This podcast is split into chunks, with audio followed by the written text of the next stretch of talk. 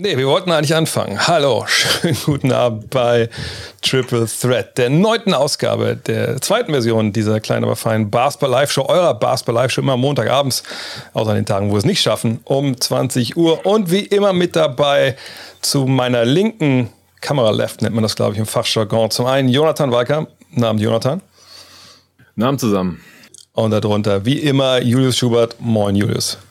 Grüße. Wir haben uns heute mal wieder versammelt, um mit euch im Montagabend über Basketball zu sprechen äh, und das, was in der NBA passiert. Und äh, das Ganze ist natürlich jetzt in der Vorweihnachtszeit, wir sind so in der Vorweihnachtszeit, mehr geht ja gar nicht mehr, denn ist ja gleich schon vorbei in ein paar Tagen. Von daher glaube ich nochmal die Frage. Äh, Julius, fang du mal an. Wie ist eigentlich bei euch Weihnachten? Ne, du bist bei deinen Eltern, denke ich mal. Äh, wie, wie, läuft das in, in, der Regel bei euch so ab? Äh, ja, das ist keine, keine so super große Sache. Also wir verbringen äh, den Heiligabend wirklich nur im ganz kleinen Kreis, nur und die Familie, meine Eltern, mein Bruder, meine, meine kleine Schwester noch. Äh, und dann gibt's immer Raclette seit seitdem ich auf der Welt bin. Ähm, ja, und dann mit der Familie ein bisschen noch einen Film gucken, abends ein paar Weihnachtslieder singen. Oh, singen. Sehr entspannt. Oh, ja. was, was, was wird denn da so gesungen? Das, das, das, das, das Alles mögliche, alle, die, die Klassiker, die Klassiker. Und dann irgendwer spielt auch irgendein Instrument oder wird nur gesungen? Äh, nee, wir singen einfach nur ein bisschen, hm. bisschen die Lieder mit, ähm, ganz entspannt. Stark, stark, das muss ich sagen, geht bei uns nicht so. Wie ist es bei euch, Jonathan? Gibt es auch Hausmusik? Nee, äh, in, in frühesten Kindertagen kann ich mich so dunkel erinnern. Da wurde noch gesungen und musiziert vielleicht mal. Äh, nee, bin froh, dass es nicht mehr stattfindet. Es ist, ist ganz entspannt, äh, so mit, mit der engeren Familie, äh, auch mit meiner Freundin, die ist mit meiner Familie dabei, bei ihrer eigenen Familie. Das gar nicht feiert Weihnachten. Hm. Am Heiligen Abend, äh, am, am 1. gibt es bei uns auch Raclette, äh, witzigerweise. Und äh, abends natürlich die Christmas Games. Da klinke ich mich schon seit, pff, keine Ahnung, 15 Jahren oder so dann einfach immer raus. Das weiß auch schon jeder, ist alles okay. So ab 18 Uhr, spätestens 19 Uhr zur zweiten Halbzeit dann vom ersten Game bin ich erstmal raus. Für den restlichen Abend, dafür bin ich die anderen drei Tage davon auch äh, echt am Start. Am zweiten Weihnachtsfeiertag geht's dann äh, zur Familie väterlicherseits rüber, Großeltern und so nochmal. Also alle drei Tage strammes Weihnachtsprogramm inklusive NBA Games. Ja, ich habe dieses Jahr zum ersten Mal seit äh, fünf Jahren, ne? Ja, seit fünf Jahren kommentiere ich ja nichts am ersten Weihnachtsfeiertag. Gut, jetzt kann man sagen, habe ich mir ganz gut ausgesucht dieses Jahr bei der Lage, die wir, in der wir gerade sind, da kommen wir natürlich gleich zu. Ähm, aber von daher wird zum ersten Mal auch bei mir jetzt wirklich mal vor das Programm ja seit Jahren gehen. Also zum einen natürlich bei meinen Eltern, die wohnen ja um die Ecke in Wolfsburg. Äh, mein Bruder kommt sogar diesmal, die kommen auch alle zu uns, weil wir noch ein bisschen mehr Platz haben und dann, ja, werden wir wahrscheinlich irgendwas Richtung Schweinefilet wird es wahrscheinlich geben. Meine Frau macht da eigentlich jetzt seit ein paar Jahren immer, zaubert irgendwas Schönes mal zusammen. Ähm, und dann am ersten Feiertag geht es dann nach Dormagen zu der äh, einen Schwiegerfamily. Ich habe zwei und die andere ist auf Teneriffa. Das geht natürlich dann nicht zu Weihnachten. Und äh, da dann mit, mit der ganzen Bagage, die da zusammenkommt, ja aus, aus halb Europa, das ist ja so richtig, ne, mit einem Schwager in Spee aus Italien, dann der andere Schwager jetzt seit neuestem aus, aus Amsterdam.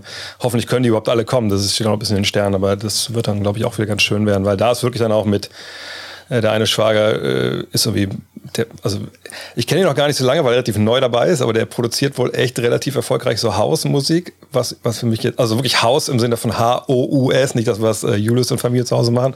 Äh, und der andere spielt Gitarre. Mal gucken, ich denke, die werden ziemlich jam und dann kann ich ehrlich gesagt mit meinen Grundschul-Blockflötenkenntnissen da nicht unbedingt großartig mitreden. Ähm, aber ich glaube, ich werde auch ganz schön, freue mich auch drauf. Und ich habe dieses Jahr mir vorgenommen, jetzt hatte ich eh schon, auch bevor es alles ein bisschen eskaliert, dass ich einfach heilig am ersten Fall einfach nichts gucke. Seit Ewigkeit, also gar kein Basketball, äh, hatte ich mir jetzt mal so auferlegt, dass ich mal die ganzen, die Tage zumindest detoxe. Ja, mal gucken, wie lange das gut geht. Aber mhm. ja, mal schauen. Ist ja aber auch so, kommen wir zum äh, Hauptthema des Tages, dass natürlich äh, jetzt gerade Richtung Christmas Games und überhaupt in der NBA gerade, ja, man da ein bisschen besorgt rüber schaut über den Teich, denn äh, die Christmas Games werden nicht die Christmas Games sein, die wir da äh, erwartet haben, äh, zum großen Teil, äh, Jonathan. Denn es sind eine Menge, Menge Spieler im Covid-Protokoll äh, mittlerweile. Äh, kurze Erklärung vorher nochmal für alle. Das heißt nicht, dass die Spieler, wenn sie dort reinkommen, unbedingt infiziert sind. Es reicht ja auch, wenn man äh, zum Beispiel man einen Test hat, der jetzt nicht ganz eindeutig ne, positiv oder negativ ist. Äh, man kann, wenn man engen Kontakt hatte zu jemandem, der positiv war, erstmal da reinkommen in Quarantäne und man kann sich dann frei testen. Ähm, aber wir haben eine Menge Spieler, zum Beispiel bei den Nets, ist fast gar keiner mehr übrig, der wirklich namhaft ist, außer vielleicht Blake Griffin, ähm, die spielen dürfen. Ähm, was glaubst du, erwartet uns da am, am, Weihnachtsfeiertag? Also freust du dich überhaupt auf die Spiele, die du dann anguckst ab 18 Uhr oder, oder denkst du, oh Mann, ey, bin echt mal gespannt, ob ich überhaupt jedes Mal alle fünf kenne, die da auf dem Feld stehen? Ja, also das behalte ich mir mal noch vor, dann eventuell da kurzfristig auch nicht alle Spiele anzuschauen weil dann da irgendwie die Banklineups gegeneinander oder irgendwelche kurzfristig gesignten G-League-Spieler, das, das ist mir dann vielleicht auch nicht wert an, an Weihnachten. Ich hatte mich sehr auf Suns Warriors äh, Teil 3 gefreut. Jetzt ist ja auch klar, dass Clay erst im Januar zurückkommt, weil man sowieso auch noch nicht am Start ist. Äh, Wiggins ist jetzt im Health and Safety Protocol, ansonsten bei den Suns ist zum Beispiel gerade keiner. Also es gibt ja auch, muss man ja sagen, bei der aktuellen Situation, äh, ungefähr zwei Drittel aller Teams, die haben maximal ein, zwei oder sogar gar kein Spiel am Health and Safety Protocol. Es gibt jetzt halt gerade diese zehn Teams, wo es halt ziemlich krass abgeht. Teilweise mussten die jetzt schon Spiele verlegen wieder oder erstmal absagen, die werden dann irgendwann nachgeholt. Das ist natürlich erstmal übel. Ähm, also du hast gerade gesagt, Detox über die Feiertage. Jetzt so ich persönlich einfach nur als NBA-Podcaster, ich fände es jetzt gar nicht so schlimm, wenn die Tage keine Spiele kommen würden. Das heißt, ich würde da nichts verpassen können, auch mal eine Woche so richtig Urlaub machen. Ja. Das mal noch vorweggeschickt. Äh, auf der anderen Seite halte ich es für extrem unrealistisch, dass ähm, jetzt tatsächlich irgendwie die NBA komplett pausiert wird. Also ich glaube, wir werden jetzt wirklich Rotationen haben, die extrem ausgedünnt sind und eben irgendwelche Spieler, die kurzfristig gesigned wurden, da einspringen müssen. Äh, es werden sicherlich auch weiterhin ein paar Spiele ausfallen, wo Teams beteiligt sind, die eben keine achtmal mehr zusammenkratzen können. Aber eine komplette Pause oder irgendwas dergleichen glaube ich ehrlich gesagt überhaupt nicht. Ja, wie siehst du das, äh, Julius? Das ist natürlich eine Situation, äh, in, in der, äh, mal gut, natürlich die, die, Bubble und so, aber das, da sind wir jetzt ja schon, schon weit weg von. Also wir haben jetzt natürlich ne, eine Liga, die ja auch zu 97 Prozent geimpft war schon jetzt oder ist. Ähm, geboostert wohl auch jetzt äh, schon nebenbei wieder viel. Äh, wie, wie, wie, siehst du diese, diese nächsten Wochen? Was erwartest du auch so ein bisschen? Was, was sagt dir dein Gefühl, äh, wie viel NBA-Basketball wir wieder sehen werden und was für NBA-Basketball? Ja, also erstmal meine, meine Vorfreude auf die nächsten Wochen äh, ist natürlich stark getrübt. Ich denke, so geht's uns allen. Äh, die Christmas Games sind seit Jahren noch schon äh, bei mir Tradition. Mach, guck dann mit meinem besten Freund seit Jahren immer da die ganze Nacht durch. Ähm, und dieses Jahr ist einfach äh, ja nicht so richtig der Bock da. Lakers spielen ja auch, haben da ein äh, Primetime-Spiel mitten in der Nacht, äh, wo, wo ich äh, extrem Bock drauf hatte. Äh, mal gucken, wer da alles am Start sein wird. Ansonsten ähm, ich bin aber Jonathan, ich kann mir nicht vorstellen, dass die NBA komplett äh, pausieren wird. Dafür ähm, ist einfach auch, ich denke, der, der wirtschaftliche Aspekt da einfach ihnen zu wichtig. So ist das System leider. Ähm, ja, also ich denke, dass äh, das so, weitergehen wird. Ich denke, dass es nicht äh, der letzte Ausbruch war, den wir sehen werden. Ähm, bis da alle Teams durch sind, ähm, wird es noch so weitergehen. Ansonsten ähm, ganz schwer vorherzusagen. Ganz, ganz schwer vorherzusagen. Ich will mich da jetzt auch nicht so richtig äh, zu irgendeiner großen äh, Vorhersage ähm, ähm, ja, herauslocken. Ähm, keine Ahnung. Wird, ja. wird eine äh, schwierige Zeit, ja. Ich glaube, man muss auch noch ein bisschen, vielleicht mal ein bisschen erklären, was da eigentlich alles so dran hängt. Ich meine, ich verstehe, dass viele, gerade auf Twitter wird das ja, glaube ich, momentan sehr, sehr viel in der NBA-Bubble so ein bisschen gefordert, dass man ja die Saison erstmal unterbrechen sollte, zwei Wochen Pause und dann macht man weiter. Ähm, aber das ist so eine, ja, das ist so eine Knee-Jerk-Reaction, wie die Amerikaner das nennen. Also so der erste Impuls, den man halt hat, okay, die sind ja alle infiziert, okay, wir müssen sofort da Pause machen, die brauchen so einen eigenen Lockdown und dann beruhigt sich das wieder, und dann können wir wieder kompetitiven Basketball spielen. Ich verstehe, wo das herkommt. Ne? Wir sehen halt Teams, also jeder, der in der G-League geradeaus laufen kann, so gefühlt wird er gerade gesigned. Es gab ja auch jetzt ein, eine Übereinkunft zwischen Spielergewerkschaft und Liga, dass man sagt, okay, wir können jetzt mehr Spieler dazu holen ne, aus der G-League. Ähm, ich glaube, die Two-Way-Player dürfen jetzt auch nicht nur maximal 50 Spiele machen, sondern dürfen, dürfen generell spielen, so viel sie wollen. Ne, einfach um das irgendwie aufzufangen, um spielfähig zu sein. Denn du brauchst ja acht fähige Leute, die sich zumindest mit warm machen und auf dem Spielberichtsbogen stehen, so wie früher in der, in der Bezirksliga auch. Ne? Und wenn da einer Rücken hat, wie letztes Jahr Mike Scott beim Spiel gegen, gegen die Nuggets, dann spielst du nur zu siebt. Aber du brauchst eben acht. Und deswegen wurden ja auch Spiele jetzt verlegt oder erstmal abgesagt, weil eben ein Team nicht mit acht Leuten auflaufen konnte. So. Und natürlich kann das jetzt so die, die kompetitive Balance dieser Liga komplett äh, ad absurdum führen, wenn wir halt Teams haben, wo eben sieben, acht, neun Spieler fehlen und da laufen dann Dudes ab, wo wir alle drei erstmal auf den, auf den Trikotrücken gucken müssten, weil wir nicht wissen, wer der Mann ist, der da drin steckt für die Bulls oder für die Nets oder sonst wer.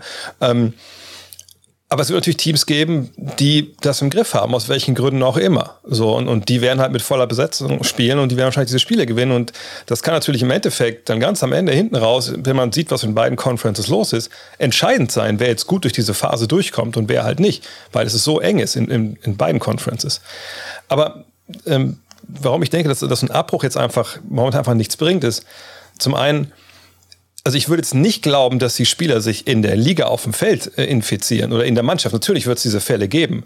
Aber ich glaube, dass, ne, dass Covid da reingetragen wird an so vielen verschiedenen Stellen momentan, das kommt eben durch das drumherum, durchs Leben. So, und, und da war Thanksgiving vor, vor zwei, drei Wochen.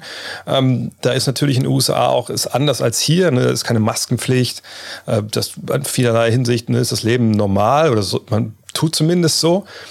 Und deshalb kommt eben Covid immer wieder da rein. Und es glaube ich gab schon ein, zwei, drei Fälle auch, wo man Omikron nachgewiesen hat bei NBA-Spielern.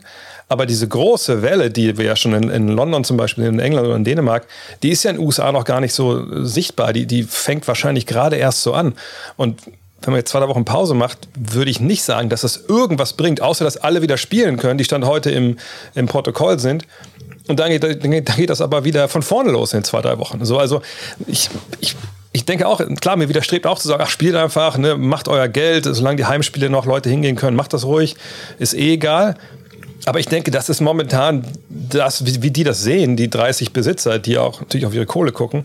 Und ich kann es sogar halbwegs nachvollziehen, obwohl sich in mir alles sträubt. Ähm, aber Jonathan, ich, ich weiß echt nicht, was jetzt eine Pause bringen soll, wenn ich ehrlich bin. Ja, das habe ich mich auch oft gefragt, wenn ich jetzt diese Forderungen auf Twitter gesehen habe, die man jetzt echt oft liest, ey, wieso spielen überhaupt noch sofort wieder Saison unterbrechen und so weiter. Und dann habe ich mich halt auch gefragt, so, wem von allen Beteiligten soll das irgendwas bringen? Also man sagt ja immer so flapsig, die NBA, ja, Dre, das ist gestern in einem Pod auch erst wieder erklärt, das sind jetzt nicht irgendwie Adam Silver und irgendwie eine Handvoll Dudes in einem, in einem Büro in New York, sondern das sind ja die 30 Teamsitzer.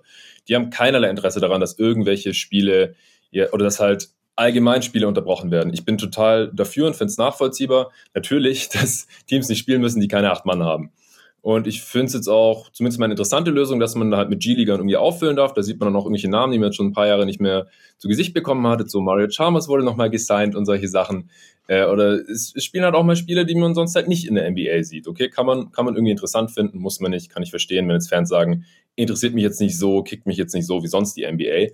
Aber deswegen jetzt irgendwie 20 Teams, die eigentlich kein Problem haben, auch in Urlaub zu schicken, weil 10 Teams jetzt gerade halt das Pech haben oder irgendwelche Ausbrüche haben, das macht halt für die NBA als Ganzes, für alle 30 Teams überhaupt gar keinen Sinn. Da wird sich nie eine Mehrheit für finden lassen.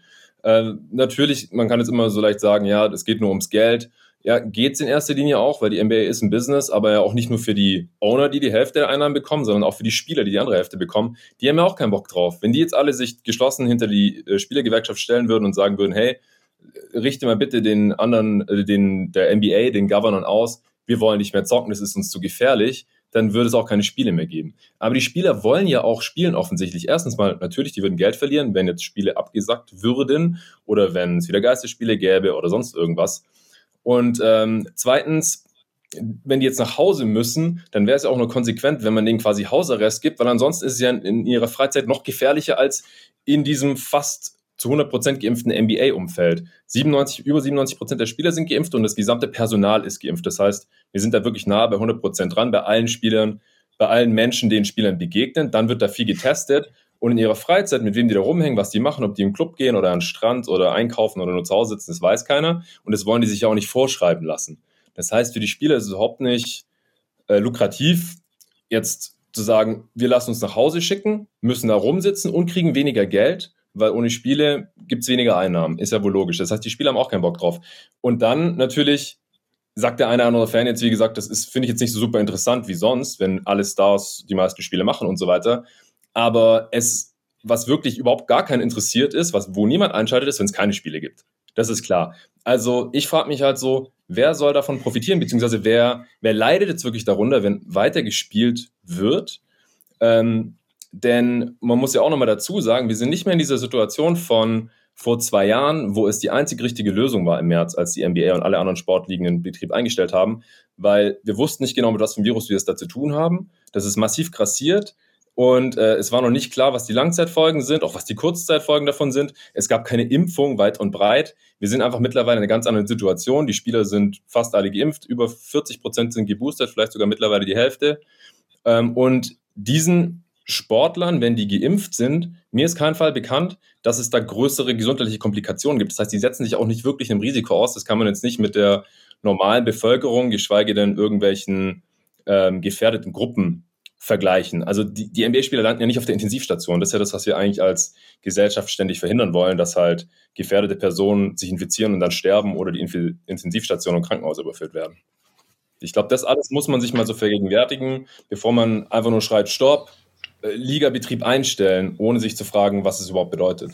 Ich glaube auch, die Eskalation wäre ja eigentlich klar. Das sind erstmal diese Geisterspiele, die wir jetzt schon genannt haben, wenn man wirklich denkt, okay, und das wäre dann auch nichts, was aus der Liga selber kommt. Also wenn wir jetzt in der Liga einfach Ausbrüche haben, würde ja niemand argumentieren, ja gut, dann müssen die halt jetzt unter Ausschuss der Öffentlichkeit mhm. Basketball spielen, weil die Spieler sonst die Fans anstecken oder so. Das, wird ja, das ist ja, das ist halt kein wirklich, obwohl wir haben schon die wildesten Sachen gehört in den letzten Monaten, aber das wird ja wirklich keiner behaupten.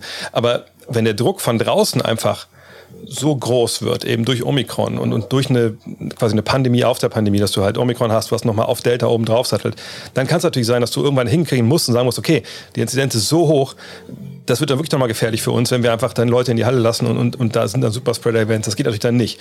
Also das, denke ich, wird sicherlich auch kommen irgendwann, nach allem, was man jetzt so weiß bei Omikron.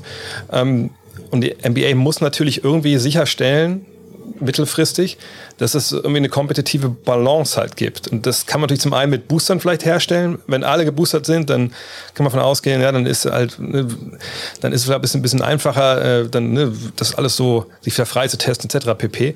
Ähm, auf der anderen Seite, Julius, gab es jetzt ja auch so Geschichten wie, naja, vielleicht zum Beispiel in der NFL gibt es ja eine klare Diskussion. Naja, wir könnten ja vielleicht nur noch die testen, die Symptome haben und alle anderen testen wir nicht. Wenn die dann positiv sind, dann naja, was, was wir nicht wissen, das macht uns auch nicht heiß in dem Sinne. So, und dann sollen die halt spielen. Äh, Gott sei Dank hat man sowas jetzt ja aus dem NBA-Umfeld nicht wirklich so ernsthaft gehört. Ähm, aber dieses, diese Herstellung der kompetitiven Bilanz, ich denke, das ist vielleicht das, was man hauptsächlich machen muss in der NBA. Aber auch da fällt mir eigentlich nichts ein. Weil genau, wie richtig, wie es Jonas auch gesagt hast, du bestrafst ja die Teams, die keinen Ausbruch haben, wenn die jetzt auch rausgenommen werden. Und ich glaube, man muss aber jetzt abwarten, dass alle halbwegs gesund werden und hoffen, dass da jetzt nicht neue Infektionen dazukommen. Ja, zumal es ja früher oder später wahrscheinlich, wahrscheinlich jeden betrifft. Ich meine, jetzt, jetzt hat ich weiß nicht wie viel, 10, 11 Teams so richtig krass erwischt. Ähm, denen geht's dann, dann vielleicht in einem Monat besser, wenn es dann die nächsten Teams erwischt. Ähm, ich denke, Jonathan hat da, da schon, äh, hat das super zusammengefasst, hat er eigentlich alles gesagt zu dem Thema. Ähm, ja, also in Toronto, wenn mich nicht alles täuscht, da haben sie die Kapazitäten schon äh, verringert, ja. wenn ich das richtig äh, gelesen habe. Da dürfen nur noch 50 Prozent rein. Ich denke, das ist das äh, realistischste Szenario, das dann einfach von draußen, äh, auch von, ähm, von, der von der Regierung in den einzelnen Bundesstaaten dann die Auflagen kommen, dass dann weniger Leute rein dürfen. Ich denke, das kann gut und gerne passieren. Ähm, ansonsten, ja, können wir nur abwarten und das Beste hoffen. Und spannend wird auch sein, wenn du Kanada ansprichst. Was ist, wenn Kanada sagt, okay, bei uns dürfen nur noch Geboosterte einreisen? Dann muss natürlich jede Mannschaft, die zu den Raptors fährt, fliegt, also entweder lassen die paar Spieler zu Hause, die nicht geboostert sind. Also da sind so viele Sachen, die da mit reinspielen irgendwann. Das wird noch richtig spannend. Ähm, vielleicht so abschließend zu dem Thema, weil das ja auch eine Forderung ist. Hey, warum nicht zurück in die Bubble? So, aber die Bubble muss man wissen, glaube ich, nochmal ganz klar, war eine krasse, krasse Ausnahme, weil es sonst einfach keine Chance gegeben hätte, die Saison zu Ende zu spielen. Man musste Verträge erfüllen mit den TV-Anstalten. Man hätte sonst Millionen noch an Ausfahrtzahlungen gehabt. Ähm, die Bubble hat ja auch Millionen gekostet, so ist es nicht. Also 100, was waren es, 130, 50, was habe ich glaube ich noch im Kopf, glaube ich noch. Ähm, und ich kann mir einfach nicht vorstellen, dass sie zurückgehen in eine Bubble. Es sei, also wenn wir hier in ein paar Monaten sitzen und sagen, äh, die NBA ist in der Bubble wieder, dann ist irgendwas richtig schief gelaufen. Äh, und und äh, also ich, ich kann mir eigentlich kein Szenario vorstellen, dass sie das nochmal machen. Oder, oder siehst du das anders, Julius? Siehst du irgendwie dann schon, was heißt, ja, eigentlich können wir die Frage eigentlich beantworten, von daher muss ich gar nicht stellen. Also wir wissen eigentlich, was passiert, aber ich, ich kann es mir nicht vorstellen, dass sie zurückgehen in so eine Bubble, äh, die ja auch dann sportlich im Endeffekt, die war zwar okay, aber das, das will ja einfach keiner. Die Belastung für die Spieler war viel zu hoch. Und in der Welt, wo wir geboostert werden können, kann ich mir nicht vorstellen, dass wir da das wieder sehen oder würde mir einer jetzt widersprechen.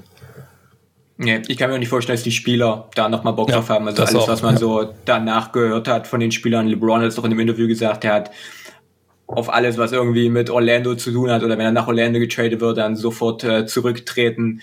Ähm, da, die haben einfach, äh, ja, da kann ich mir nicht vorstellen, dass da nochmal irgendjemand Bock hat auf so eine, auf so eine Erfahrung. Nee, das denke ich auch nicht. Heute ist eine very special Episode, deswegen auch keine Werbung. Wir gehen direkt rüber zu euren Fragen, weil irgendwie, ich sage ganz ehrlich, ich bin doch nicht zum Lachen zumute irgendwie. Mit all dem Scheiß, der da jetzt kommen kann, die nächsten Wochen und Monate, überall auf der Welt, nicht nur in der NBA, hat jetzt auch keinen Bock, nochmal Little Penny hier rauszukramen oder so. Also haben wir hier eure Fragen und dann keep them coming. Wir, wir gehen einfach mal durch und solange gute Fragen kommen, hauen wir die auch nacheinander weg. Ähm, oh, wieso ist die denn so groß schon wieder hier? Egal, ich pack's aber mal über die Mitte, dann können wir die auch lesen. Also sind die Nets, wenn Kyrie aus dem Health and Safety Protokoll zurückkehrt, wieder Top-Favorit auf den Titel, auch wenn er nur Auswärtsspiele machen darf und Harden bisher underperformed, Julius. Ähm, ist das jetzt so ein entscheidender Schritt, wenn äh, Kyrie zurückkommt und erstmal nur die Auswärtsspiele spielen darf? Ähm, also Kyrie Irving ist nach wie vor einer der, der besten Basketballer der Welt und ich denke, selbst wenn er nur in der Hälfte der Spiele spielt, ähm, da sollten, sollten die Nets äh, Fünfter werden, dann auch ähm, in mehr als der, Hälfte, äh, als der Hälfte der Spiele. Also wenn sie Fünfter werden, kein Heimvorteil haben, dann würde er theoretisch sogar in vier Spielen äh, spielen können, wo man dann schon mehr diskutieren könnte, ob das dann nicht vielleicht für die Nets ähm, besser wäre. Also die Nets mit Irving sind ein komplett anderes Team, gerade jetzt, wo, wo Harden so große Probleme hat, dass da man einfach jemanden hat, der, der Kevin Durant extrem entlasten kann. Ich äh, glaube, dass die Nets weiterhin ähm, einer der, der Top-Favoriten auf den Titel sein sollten und ich denke, die Irving-Situation ähm, würde sie nur besser machen. Ja, ich denke auch, also das ist ja nicht so, dass wir irgendwas anderes dafür opfern müssten. Ähm, auch hier eine Frage, vielleicht zu einer der Feelgood Stories der letzten Tage. Was sagt ihr zu Isaiah Thomas? Sein Lakers Auftritt war schon echt gut und ich finde, für die Regular Season kann man ihn locker bringen. In den Playoffs sicherlich kaum spielbar, Jonathan. Ähm, ich bin ja bekannt als absoluter IT-Hater, von daher gebe ich einfach mal an dich. Siehst du das denn auch so, wie, wie Maximilian hier, dass das, ähm, er durchaus jemand ist, der natürlich in der regulären Saison die, die Buckets gibt, aber dann in den Playoffs eigentlich für Teams, die einen gewissen Anspruch haben, dann nicht mehr spielen sollte? Hm, ja, also ich würde jetzt nicht wegen einem Spiel direkt allzu große Hoffnungen hegen, dass er A, überhaupt ein effizienter Spieler ist ähm, für eine ganze restliche Regular Season, weil ich meine, Teams hatten jetzt nicht so auf dem Zettel, aber wir sagen es ja immer wieder, wenn Spieler über einen längeren Zeitraum überraschend gut sind, dann werden die Scouting Reports da angepasst und ja, ich, ich war da leider auch schon immer eher skeptisch die letzten Jahre, dass Isaiah Thomas äh, seit seinen äh, Verletzungen er ist einfach so klein, dass er da nochmal annähernd irgendwie eine gute NBA-Rolle ausfüllen kann. Sonst hätte ihn sich schon ein anderes Team geholt. Das hat ja auch bei seinen letzten paar Stationen nicht mehr geklappt. In Playoffs äh, hat der Frankensteller selber schon angesprochen. Da, da wird er dann auch defensiv einfach hoffnungs hoffnungslos abused. Also, ich kann es verstehen, dass man vielleicht nochmal irgendwie ausprobiert. Aber ich denke, im, im Schnitt dann, er kann immer mal wieder vielleicht ein paar Spiele haben, wo er Gegner auf dem falschen Fuß erwischt und, und seine Würfe gut trifft und so. Aber ich glaube, im, im Schnitt ist IT einfach kein richtiger NBA-Spieler mehr, leider. Julius, du, du nix, äh, ich, ich, lese ein bisschen Frust in deinem Nicken mit rein. siehst, siehst du das wahrscheinlich genauso wie Jonathan und ich? Ja, 100 Prozent. Ich meine, die Lakers äh, haben schon genug defensive äh, Schwachstellen auf dem Parkett rumlaufen. Da braucht man nicht auch noch einen Spieler, der, so leid mir das tut, dann einer der vielleicht sogar der schlechteste Verteidiger der Liga ist, einfach weil er schon diese körperlichen Defizite hat. Ähm, ja, also so wenn die Lakers 100% besetzt sind, alle fit sind, dann, dann ist Isaiah Thomas da jemand, der absolut nicht in die Rotation rein kommt. Und ähm, das hat man, Jonathan hat es gesagt, auf seinen letzten Stationen schon gesehen. Die Teams spielen schlechter, wenn er auf dem Parkett äh, steht, selbst wenn er gute Spiele hat. Ähm, von daher, so leid mir das tut, äh, ich sehe das auch nicht. Ich habe eine andere Frage äh, mit Lakers, die reinkommt von einem André V aus W. Äh, wofür kriegt eigentlich DeAndre Jordan noch Geld? Basketballerisch. Das, weiß ich nicht. das würde ich, das würde ich, würde ich auch gerne, gerne wissen. Also, Boah, ich habe das gestern kommentiert. Freunde, ja. Und es war einfach, es war so geil. ja, da könnten wir drei. Wenn zwei von uns, wenn wir Slack kriegen von Frank Vogel oder von David Fister in dem Fall, pass auf, okay, also ich würde euch schon lieber bringen als, äh, als Jan Jordan, aber ihr seid einfach ein bisschen zu klein. Äh, wenn wir sagen, ja, pass auf, ich kann auch die Jonathan auf die Schulter nehmen, dann passt das. Oder? Würde Fister wahrscheinlich wirklich sagen, ja, ey, das ist, das ist eine geile Idee. Komm, dann spiele ich lieber mit euch beiden, einer hält dann auf die Schultern als, als mit mit Jordan. Da reboundet die auf jeden Fall immer noch mehr als der. Denkt ihr, die Rollenspiele der Clippers haben oder profitieren immer noch davon, dass Kawhi ausfällt, da sie sich so einen guten Rhythmus spielen können und ready sind, wenn er wieder zurückkommt? Äh, Jonathan, das ist natürlich so ein bisschen diese traditionelle Denke, ah, wenn der Star ausfällt, dann die anderen next man up, ne, holen sich Selbstvertrauen und dann, wenn der Star zurückkommt, dann läuft es besser. Gibt sicherlich Beispiele für äh, und ist ja auch irgendwo ja, logisch. Aber, aber siehst du das bei den, bei den Clippers? Also Gibt es denn aber auch wirklich Rollenspieler, die jetzt so krass davon profitieren, dass er nicht dabei ist? Oder würdest du eher sogar sagen, naja, Kawhi ist ja jemand, der für andere auch Möglichkeiten kreiert. Und das fehlt natürlich ein Stück weit jetzt und vielleicht schadet es dann sogar mehr, dass er jetzt nicht da ist. Ja, also dem Team als Ganzes schadet es garantiert massiv. Ja. Das sieht man ja auch daran, wie schlecht die Clippers offensiv sind mit, äh, diese Saison im Vergleich zur letzten. Da hatten sie mit Kawhi auf dem Feld in der Regular Season schon eine Offense, die extrem gut war. Das ist auch ein bisschen unter dem Radar geflogen und diese Saison ist es einfach nicht so toll, weil das meiste, was Kawhi jetzt äh, nicht macht, weil er nicht da ist, äh, muss halt Paul George übernehmen und er ist halt leider nicht dieser High-Usage-Dude, der dann total effizient äh, das machen kann. Das haben wir auch schon vor in seiner Karriere gesehen. Er ist halt eher so der geborene Co-Star. Wir haben jetzt aber trotzdem so Einzelfälle, ähm, die in etwas größere Rolle, als sie sonst wahrscheinlich hätten, wenn Kawhi da wäre, bisher ganz gut aussehen, die auch noch relativ jung sind, denen das auch für die weitere Karriere vielleicht noch helfen kann. Äh, Trey Mann, da denke ich in erster Linie dran, auch wenn der ja teilweise sicherlich auch schon enttäuschende Spiele hatte und jetzt nicht so diese Most Improved Season hinlegt, die man sich vielleicht äh, erwartet hatte. Ähm, oder Luke Kennard und dann halt auch Spieler aus der dritten Reihe, die auch dann reinrutschen, wenn halt noch andere Spieler, die normalerweise starten würden, auf Kawais Position jetzt vielleicht mal verletzt ausfallen und Batum war ja auch länger raus, zum Beispiel Marcus Morris hat einen Saustart verpasst, wenn Paul George mal draußen ist, dann rutschen halt auch, weil Kawhi fehlt, Dudes wie BJ Boston auf einmal äh, in, in, die Rotation rein und können mal einen raushauen. Das, die Möglichkeiten, die sie sonst nicht gehabt, können da Vertrauen tanken. Als 51. Pick war der, glaube ich, solche Sachen. Aber im Großen und Ganzen, glaube ich, wären die Clippers mit Kawhi diese Regular Season schon besser dran gewesen. Ja, ja, denke ich auf jeden Fall auch. Ähm, eine Frage zu Maximilian Kleber. Meint ihr, dass Kleber in einer neuen Franchise sich besser entwickeln würde als in Dallas? Mir scheint, dass er aktuell in Dallas seit ein paar Jahren etwas stagniert. Ähm, ich meine, wir reden ja bei, bei Maxi jetzt nicht unbedingt um einen Spieler, der 23 ist. Also ich bin erst gestandener NBA-Spieler. Das ist seine Rolle, die er da spielt. Ähm, und von daher würde ich sagen, eigentlich ja geil, wenn er diese Rolle so konstant ausfüllt. Auf der anderen Seite, Julius, würde mich mal sehen, was du dazu sagst. Also ich meine, Maximilian Kleber ist natürlich 3D, äh, ne, das ist seine Aufgabe, gar keine Frage. Ne? Wir wissen alle, wie Dallas am stärksten ist mit Luka Doncic eben mit Five Out und dann hat er natürlich auch eine klare Aufgabe da.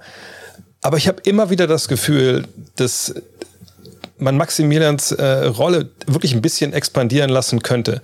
Also ich will jetzt nicht mit Franz Wagner vergleichen, um Gottes Willen, aber ich meine, er hat das ja auch in, in Europa gezeigt, äh, auch bei dem, bei dem Bayern oder in Spanien damals. Er ist durchaus ein Spieler, dem du ja vertrauen kannst, mal einen Closer mit dem Dribbling zu attackieren. Und er hat sicherlich auch genug Athletik, um dann mal äh, im Traffic oder wenn, wenn eine Defense dann rüber rotiert, abzuschließen, also Ball sogar weiterzupassen. Und dass ich das nicht sehe, da frage ich mich oft, warum das eigentlich so ist, weil ich glaube, er kann das. Ich, ich würde auch vermuten wollen, ich habe schon ein paar Mal mit ihm Interviews gemacht, wo das so ein bisschen auch rausklang, dass er das auch ganz gerne mal machen würde. Aber er, macht es nicht, deswegen denke ich einfach, er darf es nicht machen. Aber ich denke, das wäre so der nächste Schritt, wo ich einfach auch wirklich klatschen vorm, vorm League Pass sitzen würde, wenn ich das sehen will, weil ich glaube, das würde ihn, ihn echt nochmal weiterbringen. Ja, diese Rolle, die er da vor drei äh, Jahren hatte, wo auch seine Usage insgesamt deutlich höher war, als es ähm, jetzt dann in den, in den letzten beiden Jahren ist, die war so ziemlich ähm, der quasi die in meinen Augen optimale Rolle, in der man ihn einsetzen konnte, viel, viel als Spot-Up-Shooter ähm, viel als jemand, der Closers attackiert, jemand, der auch mal cutten darf, jemand, der ähm, als Pick and Roll ähm, Rollman eingesetzt wird, der Offball auch wirklich was macht.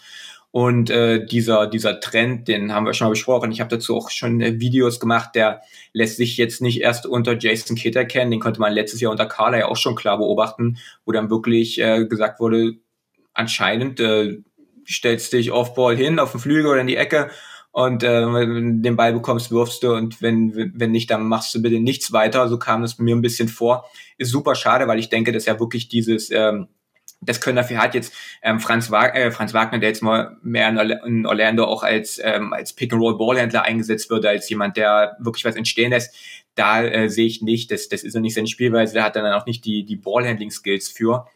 Aber ich kann mir durchaus vorstellen, dass Kleber in, in einem anderen Team, in einer größeren Rolle noch mehr äh, zeigen könnte, auch was die Minuten angeht. Wenn er einfach mehr Minuten spielen würde, ähm, weil er halt auch einfach defensiv ein, einer der besseren defensiven ähm, Big Men in der NBA ist, ein hervorragender ähm, Teamverteidiger, Weakside Defender.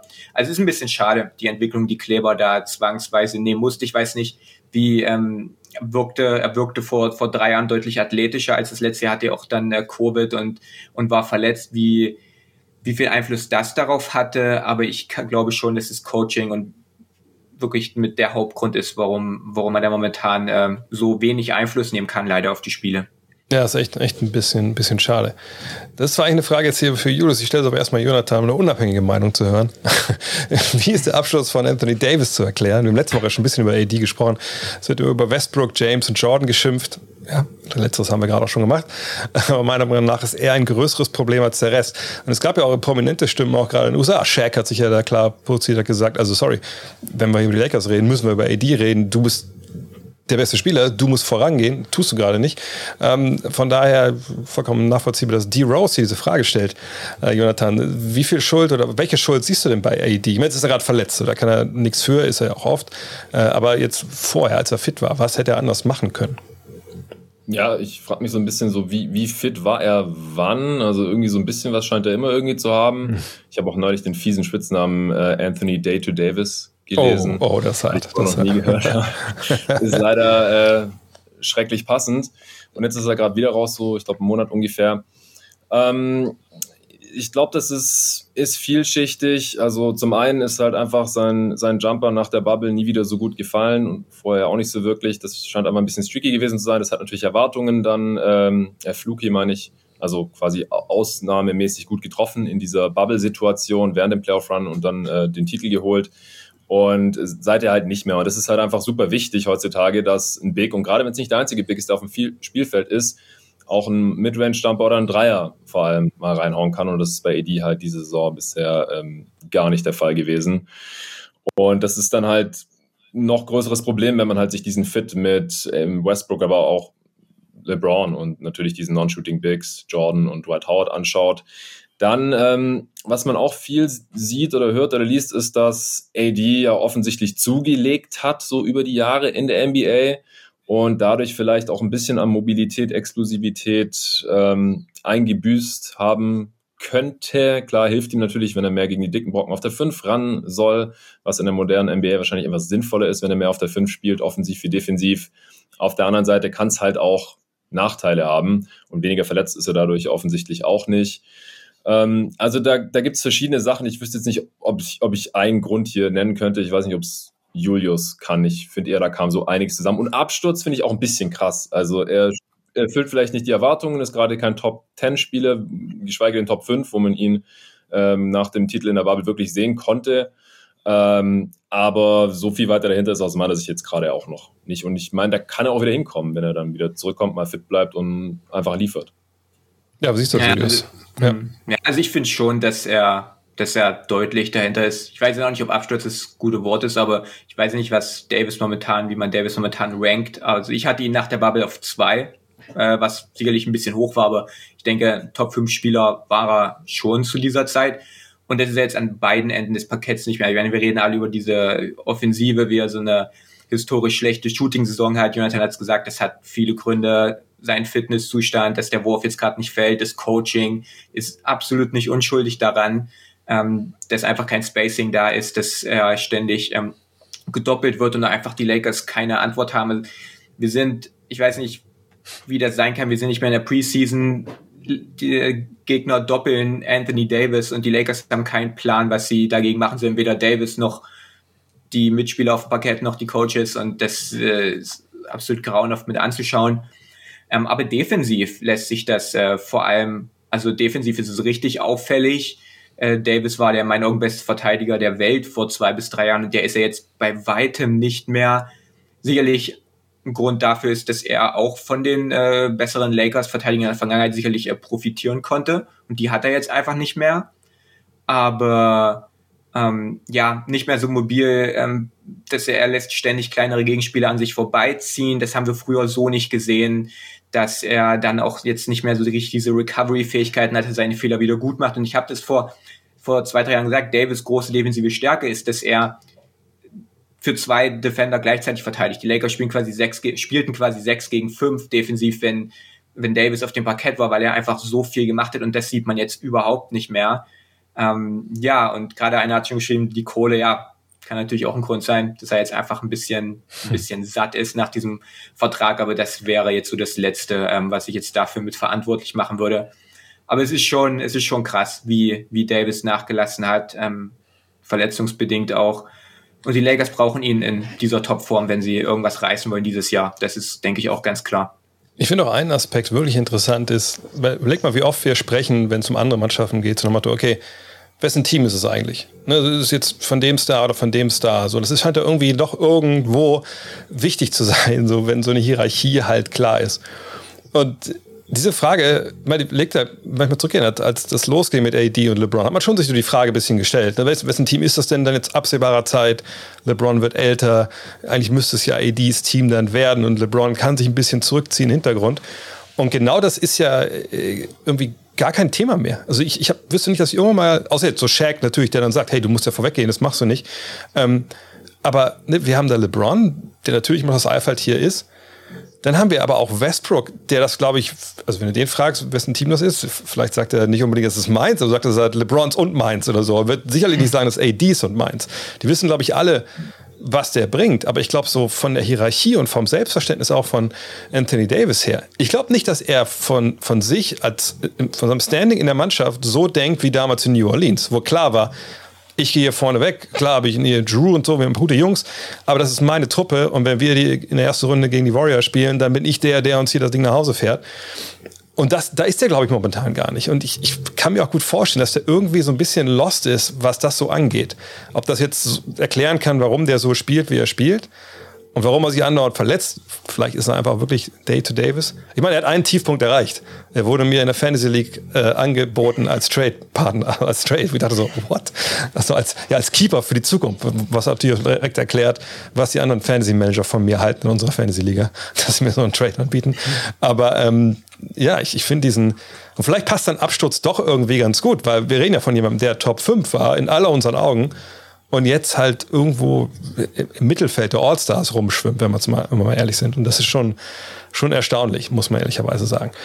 Ich glaube, ein, zwei Fragen können wir noch machen. Ähm, oh, hier noch eine für Julius, auch wenn es nochmal eine Lakers-Frage ist, ist jetzt in dem Fall egal. Noch eine. Äh, Austin Reeves, ist das der nächste Caruso? Ähm, naja, ich denke, die, die Parallelen äh, in ihrem Spiel sind, ähm, oder was heißt in ihrem Spiel, aber die Parallelen der, des Effekts, den sie quasi haben, wenn sie auf dem Parkett äh, stehen, sind, denke ich, da. Ähm, Austin Reeves erinnert teilweise an, an den jungen Alex Caruso damals. Ähm, die Harmonie mit LeBron ist wunderbar. Wir uns erinnern, ähm, LeBron und, und äh, Caruso ja auch zu Beginn von, ähm, also als LeBron nach LA gekommen ist, waren die Lakers immer am besten, wenn LeBron und Caruso zusammen auf dem Parkett ähm, stehen, weil es auch ihr Two-Man-Game zusammen laufen konnte, weil Caruso und jetzt auch Reeves ein hervorragender Cutter ist. Und man sieht das häufig schon. Also Reeves stellt ähm, Ballscreens für, für LeBron in diesem Inverted Pick and Roll und dann ähm, bekommt er halt den Ball, kann aus dem Vorteil dann ähm, diesen erweitern, ähm, Kapitaltrag schlagen. Das funktioniert wunderbar. Ähm, ist ein hervorragender Verteidiger dafür, dass er ein Rookie ist. Ähm, gefällt mir da richtig gut. Wurde jetzt schon von einigen Gegnern irgendwie als defensive Schwachstelle ausgemacht, die dann wirklich versucht haben, ihn zu attackieren, was dann aber nicht viel gebracht hat. Also Austin Reeves, da wird doch bald mal ein Video zu kommen, ist, ähm, ja, ist ähm, Alex Caruso-like. Ich finde es so spannend, dass er, ich glaube, seinen ersten beiden Jahren hat er den Dreier echt getroffen im College, in den letzten beiden Jahren überhaupt nicht. Ich, ich habe gar nicht gefunden, warum das so war. Keine Ahnung. Aber ich, ich denke mal so, also da machst du aber keine wirklich gute Arbeit, wenn du denkst, okay, Austin Reeves ist so der, die defensive Schwachstelle bei den Lakers. Also da, mhm. wenn du vielleicht ein bisschen weiter denkst, findest du zwei, drei, die sicherlich da zu jeder Zeit schwächer sind. Ja. Ähm, nochmal ein Deep Cut hier für, für Jonathan. Äh, most underrated Rookie bis jetzt, Josh Giddy. Potenziell zukünftige Triple-Double-Maschine. Gut, Triple-Double sind overrated, sind wir uns alle einig, aber äh, ich glaube, der Maximilian ist hier auf, dem, äh, auf, auf, auf, auf der richtigen Fährte, oder? Ja, also Triple Doubles in, in OKC, da sind die nochmal mehr wert, habe ich gehört. Also ich, ich habe in, in meiner letzten Folge, äh, muss ich mir mal äh, schamlos pluggen, äh, auch viel über Josh Giddy gesprochen mit unserem geschätzten äh, Kollegen äh, Torben Adelhardt, den hm. die God Next-Hörer auch kennen und die Five-Leser bald God Next Magazine auch kennen sollten. Ähm, der ist auch großer Fan von Josh Giddy und da haben wir sein Game so ein bisschen unter die Lupe genommen. Äh, ich finde auch, dass er sehr viel Potenzial hat, weil man einfach selten diese Kombination aus Größe und Spielintelligenz und Passing-Fähigkeiten hat ähm, ist dazu ein solider Rebounder und über 10 Punkte im Schnitt soll er auch kommen. Also Triple-Double-Gefahr durchaus gegeben, aber das ist an sich ja noch kein Wert. Äh, also ne, es gibt auch Triple-Doubles, die haben einfach nicht mehr Wert, als wenn der Spieler jetzt in allen drei Kategorien nur neun Punkte Rebounds, Assists aufgelegt hätte. Aber ich, ich verstehe schon, worauf er hinaus will. Also ich, ich halte auch viel von Gedi. Ich denke, er muss noch ein bisschen an seinem Körper arbeiten. Der athletischste, exklusivste Spieler wird er nie sein. Er muss noch ein bisschen denke ich, an Kraft zulegen und auch ein bisschen körperlicher agieren. Ähm, also so sieht für mich so ein bisschen aus, als würde er ein bisschen Kontakt scheuen manchmal in Offense und Defense. Dann ist so ein bisschen die Frage, wo verteidigt er dann, gegen welche Spielertypen. Der Dreier sollte konstant fallen natürlich ähm, in der modernen NBA, vor allem als Ballhändler, aber auch wenn er irgendwo anders rumsteht.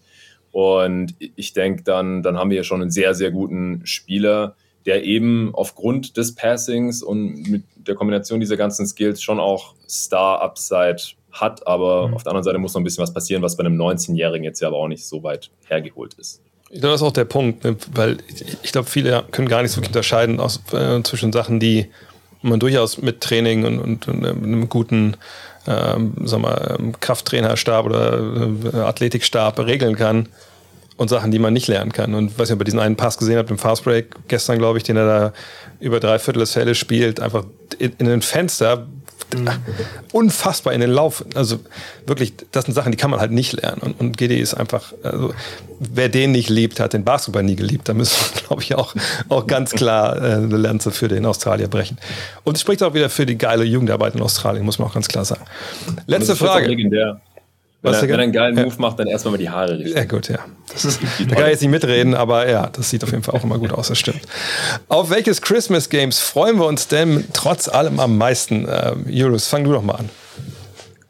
Ja, ich bin da, ich bin da natürlich äh, vorbelastet. Ich, egal wer spielt, ähm, egal wie sehr ich dieses Lakers-Team verabscheue, manchmal ähm, freue ich mich trotzdem auf dieses Lakers-Net-Spiel am meisten. Ich glaube mittlerweile, dir geht es mit den Lakers so wie, wie mit dem VW Wolfsburg. Das ist auch nur, nur noch Hate-Watching im Endeffekt. Wie sieht es bei dir aus, Jonathan? Deine Suns spielen ja auch. Ja, genau. Also ich bin da einfach biased. Uh, Suns gegen Curry sollte wieder Spaß machen, auch wenn vielleicht, also bei den Warriors fehlt vielleicht Pool und Wiggins halt safe, weil er jetzt im Health and Safety Protocol drin ist. Clay ist noch nicht da, wie anfangs erwähnt. Aber ich denke, wenn beide Teams einigermaßen vollständig sind, äh, es gleicht auch dann ein bisschen aus, dass bei den Suns beim zweiten Aufeinandertreffen ja Booker gefehlt hat, dann habe ich schon mega Bock auf dieses Spiel. Der Kampf um die Krone im Westen. Ne? Der Kampf um die Krone, ja. Äh, ich, wenn ich es mir angucke, dann eventuell nochmal in Real Life. Aber ich denke, wie Dallas gegen, gegen Utah hat, hat irgendwie auch was, mhm. einfach nur was anderes nochmal zu sagen, weil das ja auch zwei Teams sind, die jetzt nicht so wirklich betroffen sind vom Health and Safety Protocol, wo ich da fast schon Überblick verloren habe, wenn ich ehrlich bin. März sind jetzt auch die Bullock und Genau, Green. Bullock war gestern. Äh, hoffen wir mal, dass es da halbwegs äh, okay dann läuft. Ähm, aber wie gesagt, dieser werde ich mich da ein bisschen, ein bisschen rausziehen aus der ganzen Nummer. Ja, und trotz allem, was wir heute besprochen haben, was vielleicht uns da blüht oder der NBA blüht in den, in den kommenden Wochen, bleibt es, glaube ich, abschließend nur zu sagen, dass wir natürlich hoffen, dass ihr alle ein tolles Weihnachtsfest habt und vielleicht auch noch unseren anderen Content äh, konsumiert. Wenn ihr ein bisschen Zeit habt, wenn ihr mal rausklinken wollt von der Familie, was können die Leute denn dann von, von dir hören, Jonathan? Also bei Jeden Tag NBA gibt es diese Woche zwei eher zeitlose Themen. Also kann man sich jetzt noch vor Weihnachten reinziehen oder dann erst nach Weihnachten. Also ich werde auch die Sachen teilweise dann erst in der Woche zwischen Weihnachten und Silvester releasen. Und zwar einmal äh, spreche ich mit ähm, einem Kollegen über die besten Spieler dieses Jahrtausends. Hm. Einmal, wer die besten Karrieren quasi post-Jordan hingelegt hat äh, bis hierher und dann auch wer ähm, in der Spitze am besten war, also die besten Peaks hatte könnte mir vorstellen, dass es ein Zweiteiler wird, also vom Umfang des, The äh, des Themas her. Und dann ähm, Ende der Woche nehme ich mit zwei Kollegen gleich äh, zu dritt auf ähm, Pod über die zehn besten Talente oder Prospects der Liga. Die Spieler dürfen maximal 24 Jahre alt sein. Und das machen wir jetzt auch schon seit mehreren Jahren zusammen. Da gibt es dann quasi wieder ein Update, so die Top 10 U24 Spieler der NBA aktuell. Das sind die Sachen, die jetzt bei jeden Tag NBA anstehen. Wie viele Videos kommen bei dir am Heiligabend raus, Julius? äh, ich, äh, ich muss mal gucken. Ich bin äh, ja viel unterwegs äh, über die Feiertage zwischen Weihnachten und Neujahr. Ähm, sehr viel Zeit mit der Familie. Von daher weiß ich gar nicht, äh, wie viel ich machen will. Ich will auf jeden Fall was machen, aber ich will mir auch nicht zu viel Stress machen. Aber äh, was man sich gerne angucken kann, ich habe ein Video über äh, Nikola Jokic gemacht. Das wurde auch äh, schon schon ein, zwei Mal jetzt erwähnt hier im, im, im Chat heute. Ähm, ja, gerne mal angucken, meine Meinung, warum äh, Jokic kein Top-5-Spieler ist, auch wenn uh. äh, 99 Prozent aller anderen NBA-Fans ihn sicherlich für einen Top-5-Spieler halten. Das ist ein bisschen kontroverses äh, Video, aber hey, das wusste ich vorher. Ähm, meine, meine ganz äh, ehrliche Meinung zu diesem Thema gerne mal abchecken und, und äh, Kritik und äh, eigene Meinung dalassen. Ja, so kennen wir den Julius, der will die Welt brennen sehen. Das ist halt, das ist halt sein Ding. Auf so. jeden Fall. Äh, bei mir könnt ihr, also wenn ihr Supporter seid, könnt ihr den, den dunklen Vorweihnachts-Podcast mit, mit Per Günther anhören. Das ist ja so eine kleine Tradition, die wir immer mal begonnen haben. Keine Ahnung, warum das immer so, so dark wird. Äh, diesmal ging es äh, viel um, ums Aufhören. Das ist seine letzte Saison, er ist auf den letzten Metern. Und das fand ich sehr interessant, so ein paar Sachen, die er da gesagt hat. Zum Beispiel, ähm, dass er meinte, er wäre auf, auf dem Höhepunkt seiner Karriere, äh, als es damals mit Ulm, als sie diese Siegesserie hingelegt haben mit John Bryan und so, äh, dass er da gemerkt hat, krass, also besser werde ich nicht spielen. Der war ja nicht alt, das ist ja auch schon zehn Jahre her. Und er dann gesagt hat, so, also ich wüsste, mhm. ich weiß jetzt ziemlich genau, um besser zu werden, als ich jetzt bin, müsste ich wirklich mal jeden Tag noch mal zwei Stunden extra trainieren. Und sind wir ganz ehrlich, nee, das, das mache ich nicht. Und dann meinte, hat ihm das Ganze so ein bisschen den Zauber genommen. Also solche Aussagen sind da drin super ehrlich. Äh, das war, das war richtig, richtig interessant letzte Woche. Äh, wie gesagt, ist jetzt seit, glaube ich, seit drei, vier, fünf Tagen äh, online, aber lohnt sich und kann man gerne noch natürlich vor Weihnachten äh, sich reinziehen. Ansonsten gibt es natürlich dann Rapid Reaction die Woche und dann den Fragenpot dann zum Fest quasi am Wochenende.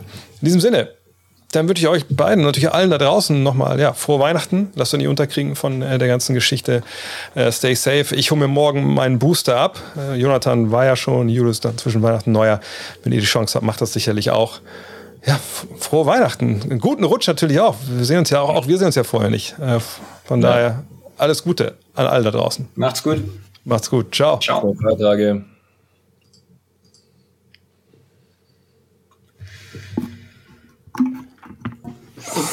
So.